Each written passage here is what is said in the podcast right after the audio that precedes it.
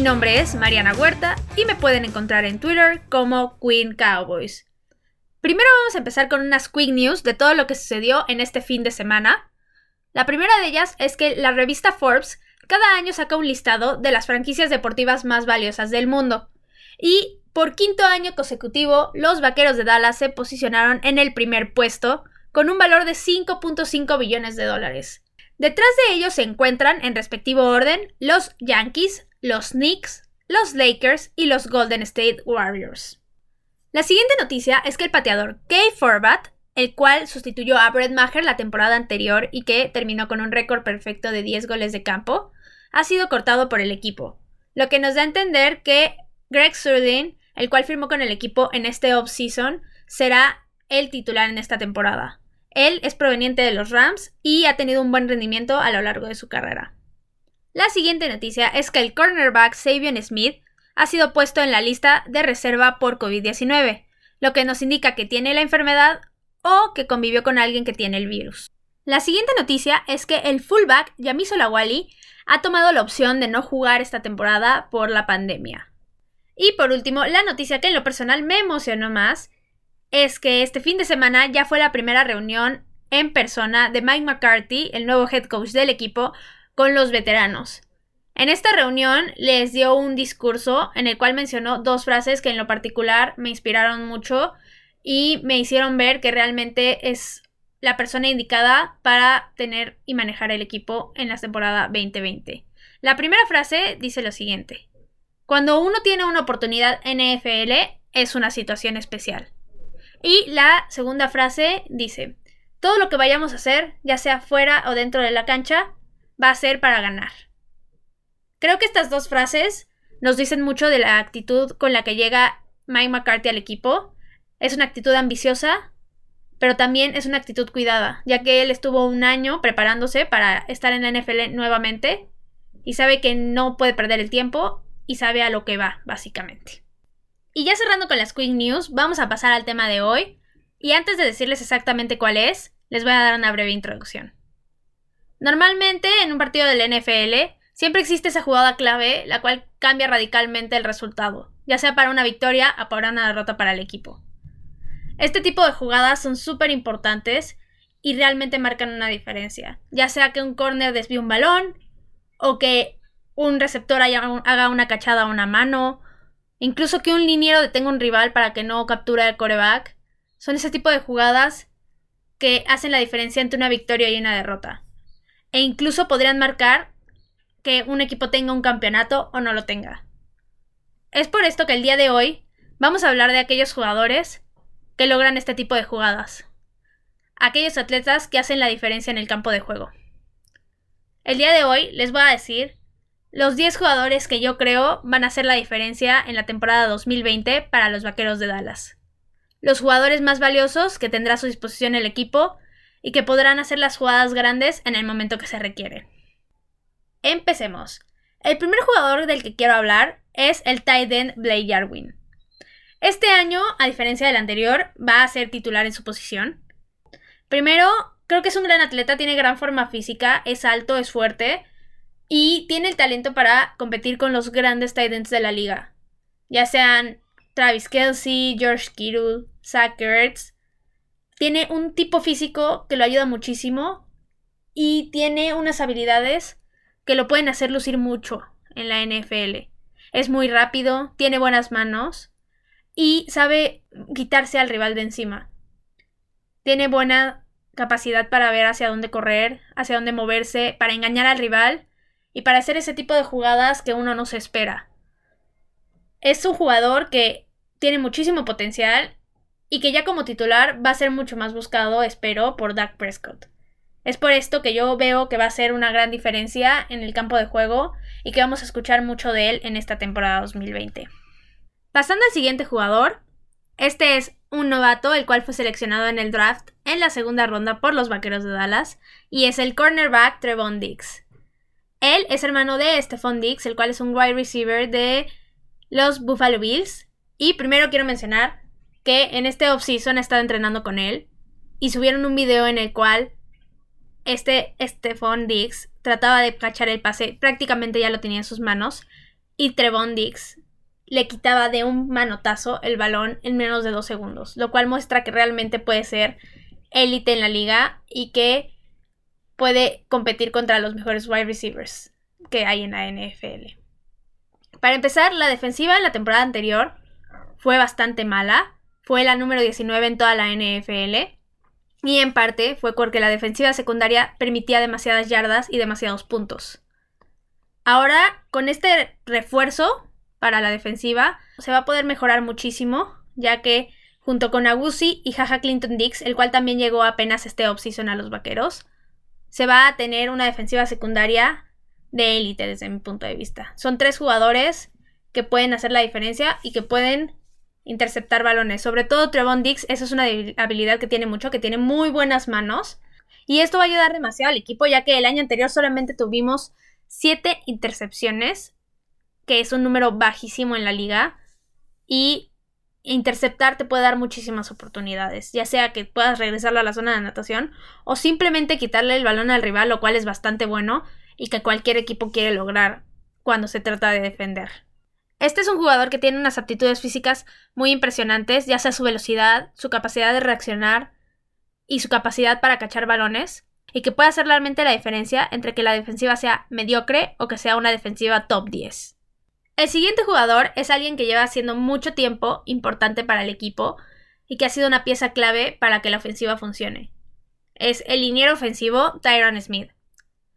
Obviamente se espera que este año, al igual que todos los anteriores, sea muy bueno y que dé otra vez una exhibición de excelencia y sea un atleta élite para la liga y para el equipo.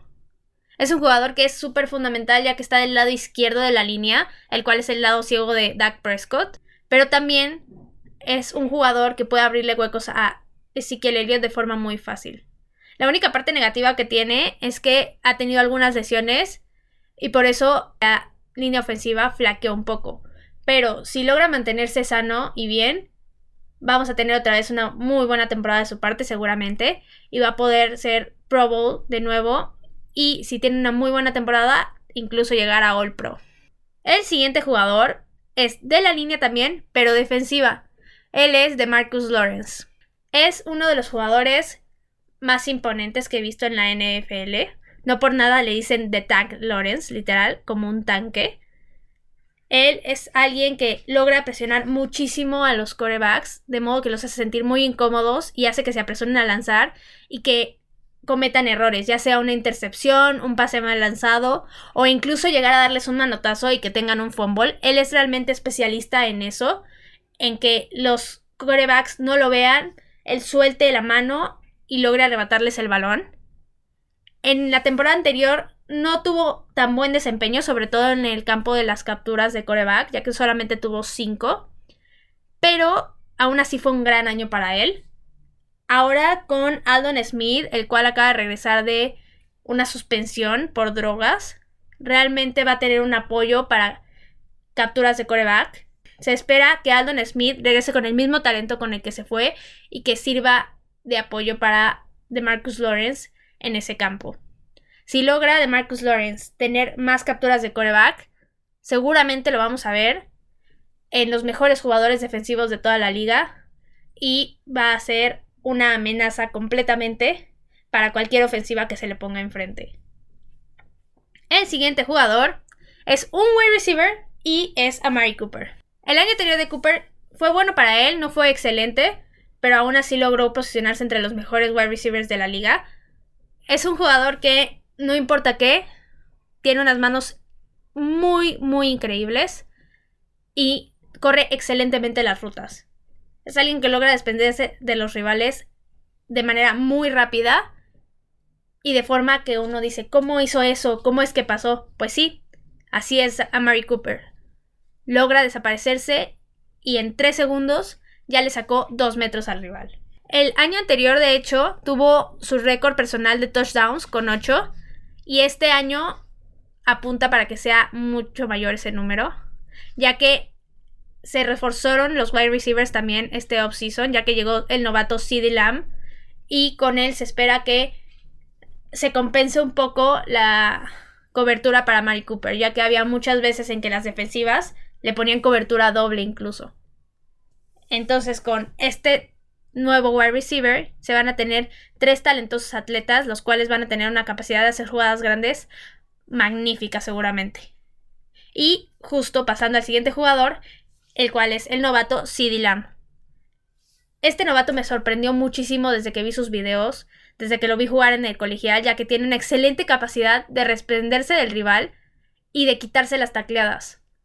Es un jugador que aparte de toda esta habilidad física que tiene y de coordinación, es excelente para cachar los balones. Puede hacer cachadas a una mano, puede doblar todo el cuerpo para cachar un balón y es muy rápido en la cancha. Es un jugador que va a marcar seguramente la diferencia esta temporada para esa ofensiva y si de por sí la temporada anterior fue la, fue la ofensiva número 2 de toda la liga, muy seguramente esta temporada se pueda lograr que sea la número 1, ya que se va a tener con armas muy importantes y que van a poder lanzar al equipo a anotar muchísimos puntos y a lograr victorias muy seguramente. Este wide receiver yo le veo muchísimo potencial para que sea el Rocky del año.